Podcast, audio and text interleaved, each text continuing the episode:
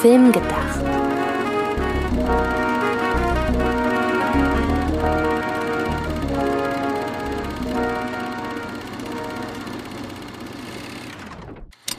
Ein herzliches Hallo an die Zuhörerinnen und Zuhörer da draußen bei einer neuen Folge Film gedacht, bei einer neuen Folge einer kurzen Folge Film gedacht. Vielleicht sollten wir Kurzfilm gedacht etablieren. Äh, warum Film gedacht?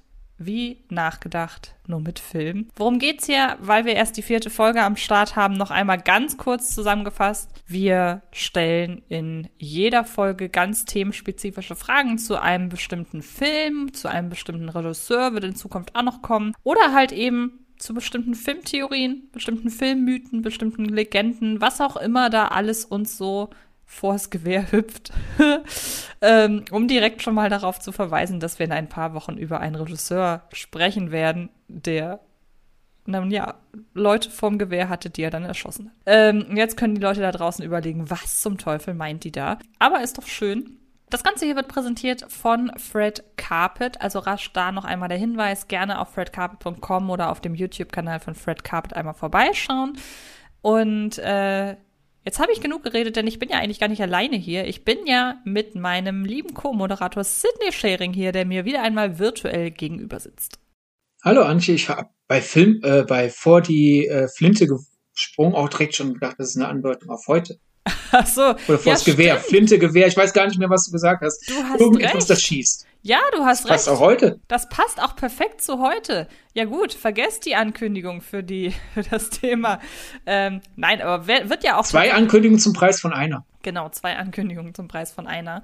Ähm, haken wir das Ganze einmal schnell ab. Wenn man dich kontaktieren will, macht man das wie? Twitter at Sir Donnerbolt und Instagram Sydney unterstrich sharing. Und bei mir ebenfalls Instagram, Twitter, Antje Wessels, relativ leicht zu merken. So, ihr merkt, wir sind heute flotter drauf als sonst. Was daran liegt, dass wir heute ein Thema haben, das sich sehr, sehr leicht zusammenfassen lässt und worauf wir hoffentlich, beziehungsweise wir wissen, wir haben da eine Antwort drauf. Denn es geht heute um einen Mann, der wieder einmal die Schlagzeilen dominiert, zumindest wenn man sich so ein bisschen im Film, in der Filmbubble, wie man es ja mittlerweile nennt, umguckt. Denn ein äh, sehr beliebter Regisseur hat nicht nur ein Buch geschrieben, sondern heizt auch die ja, die Gerüchte um ihn, beziehungsweise es sind ja gar keine Gerüchte, sondern das, was halt schon länger im Raum steht, nämlich, dass er nur zehn Filme machen will und danach Schluss ist, das heizt er jetzt wieder an. Ihr wisst, wen wir meinen. Wir reden von Quentin Tarantino. Und in dieser Folge stellen wir die ganz konkrete Frage, hat die Figur in Once Upon a Time Cliff, gespielt von Brad Pitt, seine Frau umgebracht, Sydney? Ja, äh, soll ich einfach direkt die Antwort machen und dann äh, haben wir einen Podcast unter fünf Minuten? Nein, ich würde sagen, wir fangen erstmal damit an. Was denkst du denn oder was war denn dein Gedanke, dieser, diese Frage nach der, dem vermeintlichen Mord, die existiert ja, seit es den Film gibt. Wie hast du denn das damals aufgefasst? Ja, ähm, für die, die Once Upon a Time in Hollywood nicht gesehen haben, was sucht ihr hier? Also super, danke fürs Zuhören, aber ist jetzt vielleicht nicht der beste Podcast, um ihn jetzt zu hören. Also aber er ist Film kurz, nachholen. er ist kurz, also von daher bleibt gerne. Ja.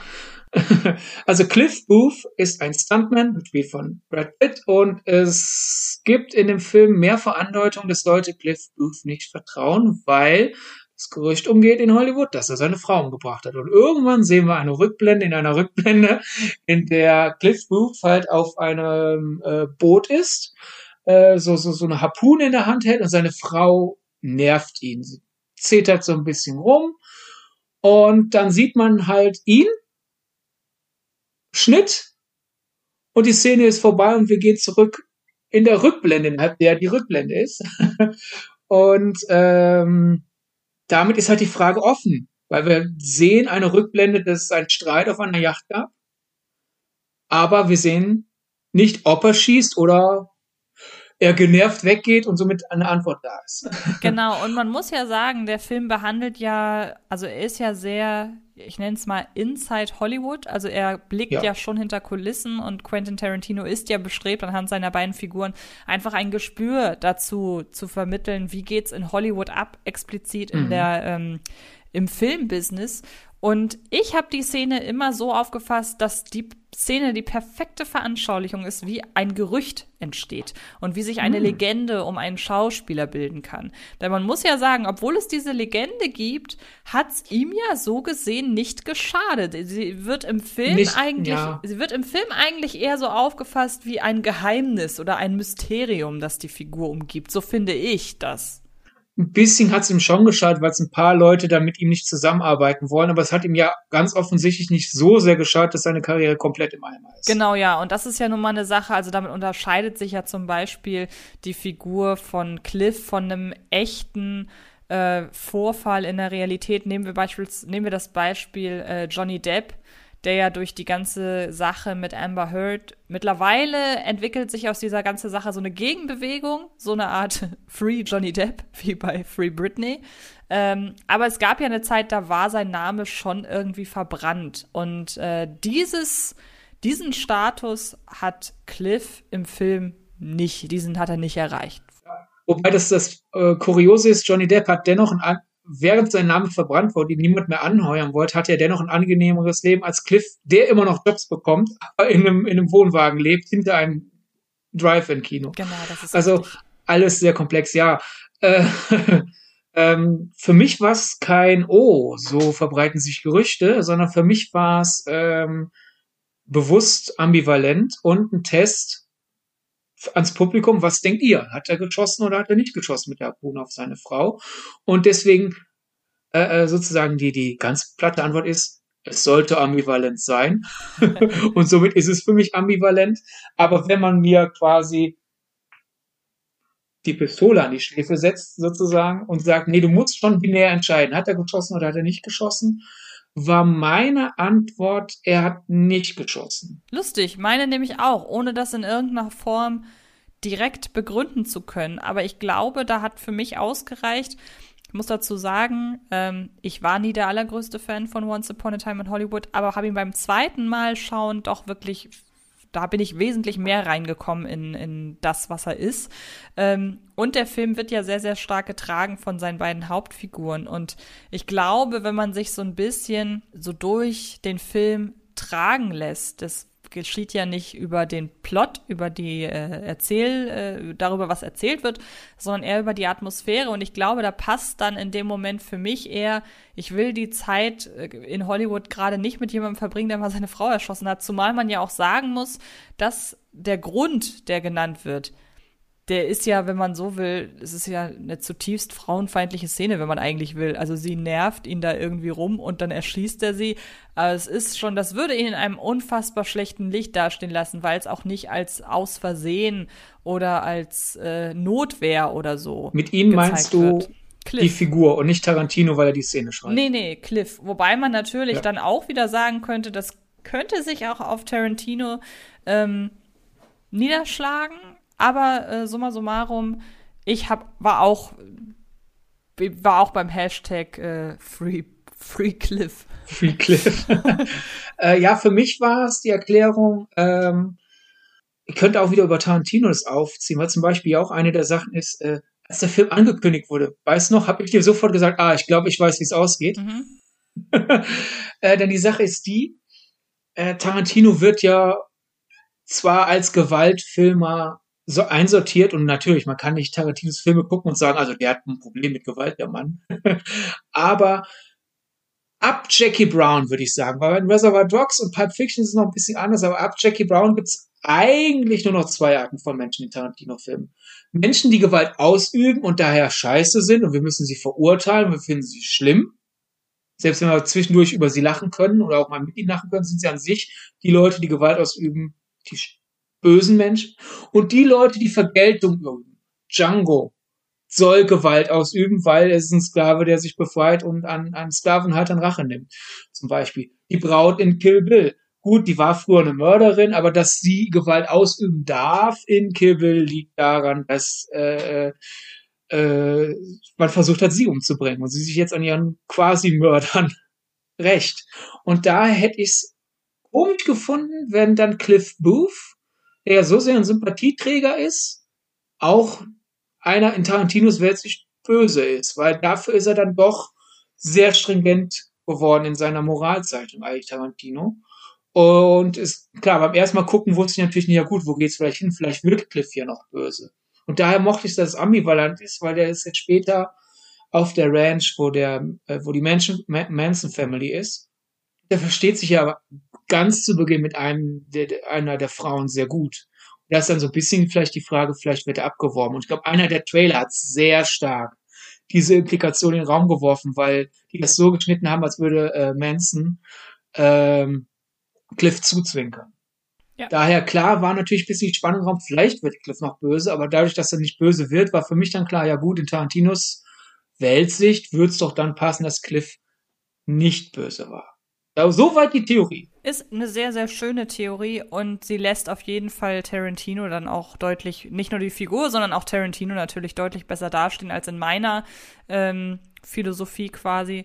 Und deshalb wollen wir doch jetzt mal überprüfen, Wer? Was hat sich Tarantino denn gedacht? Weil er hat, wie gesagt, ein Buch geschrieben. Er hat, so habe ich das verstanden, tatsächlich Once Upon a Time in Hollywood als Roman geschrieben. Also nicht als Hintergrundgeschichte oder wie war es beim Dreh oder was auch immer, sondern er hat halt wirklich einen Roman geschrieben. Das ist richtig, hoffe ich, oder? Ja, den, den Roman zum Film. Genau. Es gab's ja, die Älteren werden sich erinnern, früher sehr, sehr oft. Alles, was irgendwie 24 Bilder die Sekunde hatte, wurde zwischen zwei Buchdeckel gepresst und mittlerweile gibt es das ja eher seltener.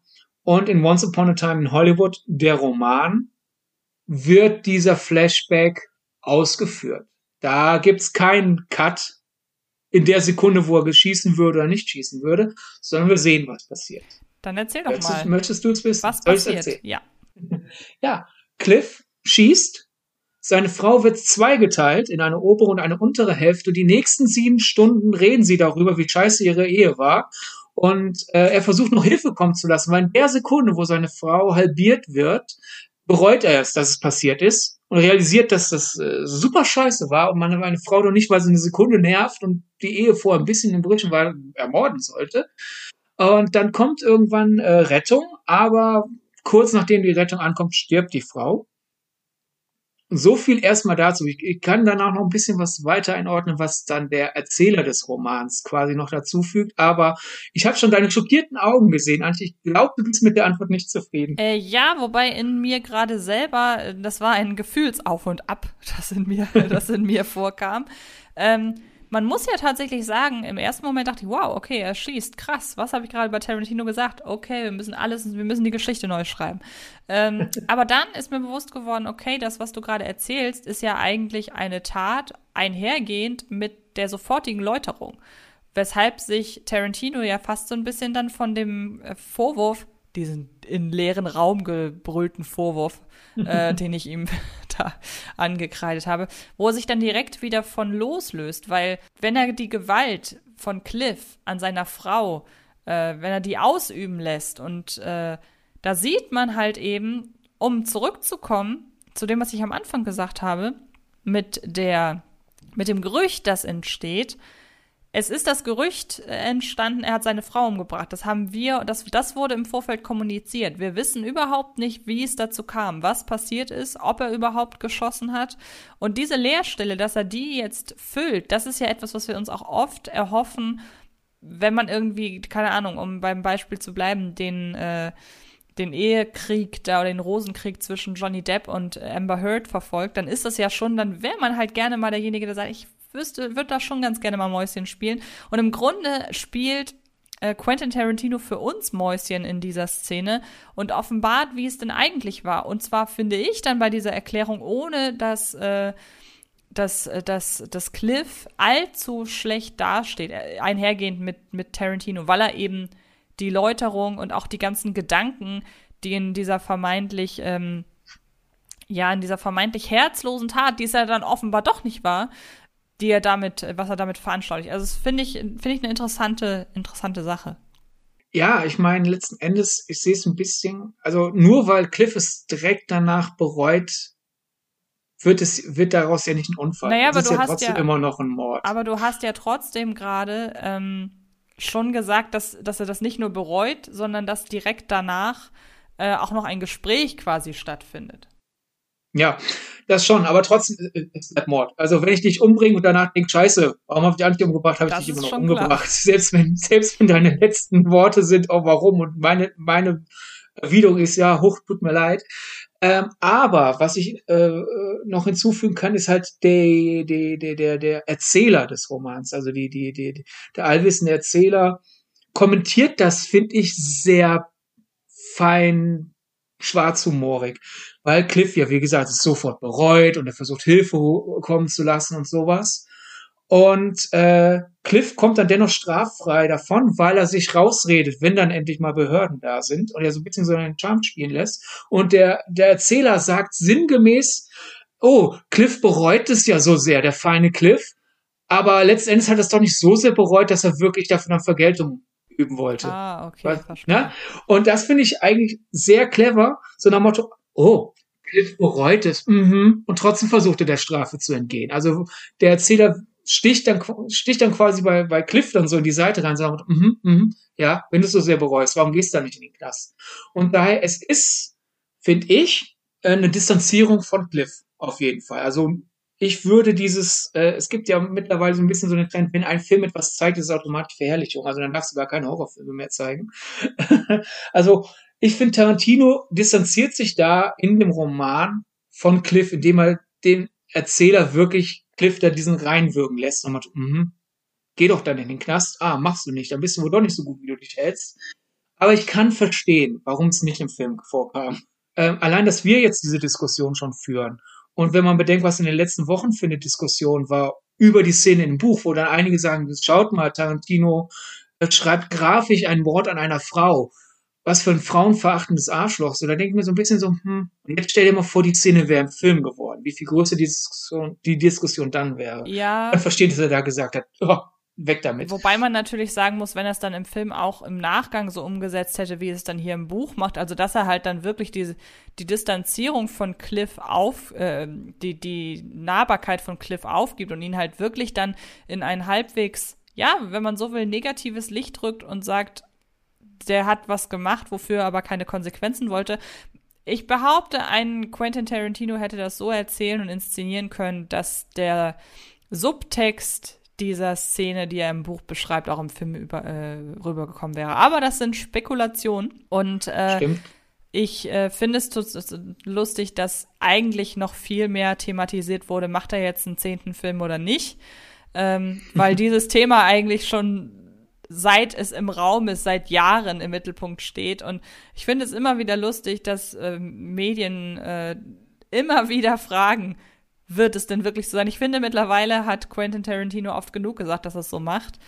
Ähm, ja. Und im Zweifelsfall, ja, hey, ich glaube, es wird niemanden stören, wenn er irgendwann doch noch einen elften Film vorlegt. Ja, aber ich würde noch mal kurz zurück, kurz so nach Motto nicht, was er definitiv macht, weil ich glaube ihm das. Ist, also ich, ich denke, da ist Tarantino wie Raab. Ja, wenn er sagt, ich, ich, ich gehe nicht mehr vor die Kamera, gehe ich nicht mehr vor die Kamera, genau. Tarantino inszeniert zehn Filme, also inszeniert zehn Filme, aber zurück zu, zu dem, was er nicht gemacht hat, kurz. Ich habe dann drüber nachgedacht, weil du ja sagst, er, er kann es ja einordnen. In Once Upon a Time in Hollywood gibt es ja auch eine Erzählerstimme ab und zu. Also die hätte dann ja quasi diesen Satz aus dem Roman ja auch vorlesen können. Aber wenn wir kurz spekulieren wollen, ich glaube, er hat es vielleicht aus dem Film. Ich, ich glaube immer noch so ein bisschen, weil ja auch so viele reingelesen haben in den Film, oh, ist das eine, eine Auseinandersetzung damit, mit wem er früher zusammengearbeitet hat und dass er sich da irgendwie versucht reinzuwaschen oder sein Gewissen zu verarbeiten. Du machst nicht deinen ersten nach Weinstein-Film und zeigst darin, wo deine äh, sympathische Nebenfigur eine Frau ermordet. Hm. Ich glaube, dass da, da den, den, den Zoff willst du einfach nicht, weil da eventuell was reingelesen wird, was du nicht intendiert hast. Und ich halte Tarantino für klug genug, das zu realisieren, dass die Leute das dann reinlesen würden. Mhm. Und gleichzeitig für störrig genug, dass das dann dennoch ins Buch packt. Und ähm, es passt einfach zur Dynamik des Films, dass wir ja so lange der Gewalt vorenthalten werden. Genau. Wenn wir auf einmal mitten im Film eine zerteilte Frau hätten, wäre so die Explosion der Gewalt am Ende nicht mehr so wirkungsvoll. Und eine letzte Sache noch. Wenn euch jetzt Once Upon a Time in Hollywood kaputt gemacht wurde durch die Antwort im Buch, möchte ich euch daran erinnern, Tarantino weiß, wie Roman zum Film funktioniert. Roman zum Film hat jahrzehntelang sein eigenes Süppchen gekocht. Manchmal haben die Romane zum Film nichts mit dem Film zu tun. Und auch in Once Upon a Time in Hollywood gibt es mehrere Unterschiede zu dem, was im Film passiert. Also wenn euch die Antwort nicht gefällt, dann sagt einfach, der Roman ist ein anderes Universum. Genau. Und ich würde sagen, damit sind wir auch an dieser Stelle durch. Die Frage im Vorfeld konnten wir klar beantworten. Und ja, wer nichts wusste, im besten Falle halt die Antwort nicht kannte, weil mittlerweile sind äh, die Äußerungen, beziehungsweise das Buch ist ja raus und auch seine Äußerungen sind ja durchaus viral gegangen in der Filmbubble, also von daher. Aber vielleicht haben wir ja den einen oder anderen tatsächlich noch mit dieser äh, Antwort jetzt ein wenig äh, aufgeklärt und haben der ganzen Sache noch mal ein bisschen Fleisch auf die Rippen gegeben. Also von daher hoffen wir, es hat euch gefallen. Vielen, vielen Dank fürs Zuhören. Äh, vielen, vielen Dank fürs wieder dabei sein, Sydney. Gerne doch. Und jetzt wäre noch meine Überlegung, das ist, wir sollten das als Running Gag an das Ende jeder Folge packen. Wollen wir verraten, worum es in der nächsten Folge geht? wir wollen schon. Das Problem ist dadurch, dass ja aktuell die Kinostarttermine so ein bisschen im Flux sind. Also der, der Mensch, den wir als nächstes vorhaben, könnte dem nächsten Film rausbringen und deswegen könnte man den Podcast machen, aber eventuell verschieben wir das ja wegen Kinostartverschiebung. Dann lass uns doch einfach den Leuten da draußen sagen, hey, wenn ihr vorbereitet sein wollt auf die nächsten Ausgaben, dann haltet doch mal Ausschau nach Filmen von M. Night Shyamalan und nach Michael Bay. Und ich glaube, das deckt dann auch perfekt die äh, alles ab an der filmischen Bandbreite, die es so gibt. Nein, natürlich nicht, aber ist, glaube ich, für jeden, äh, für, für jede Gemütslage etwas dabei. Also da können wir auf jeden Fall schon mal sagen, hey, bereitet euch doch gerne drauf vor und äh, beziehungsweise ja, äh, bereitet euch geistig darauf vor, dass wir da möglicherweise in den nächsten äh, Folgen darüber reden werden. So, nun aber auch genug geredet. Ähm, wie gesagt, nochmal herzlichen Dank fürs Zuhören und dann hören wir uns in der nächsten Folge. Bis dann. Ciao. Das war Filmgedacht, ein Podcast von Fred Carpet. Mit freundlicher Unterstützung der völlig filmfanaten Köpfe von Anche Wessels und Sidney Schering. Filmgedacht kann Film gelauscht werden. Und zwar auf allen gängigen Podcast-Plattformen.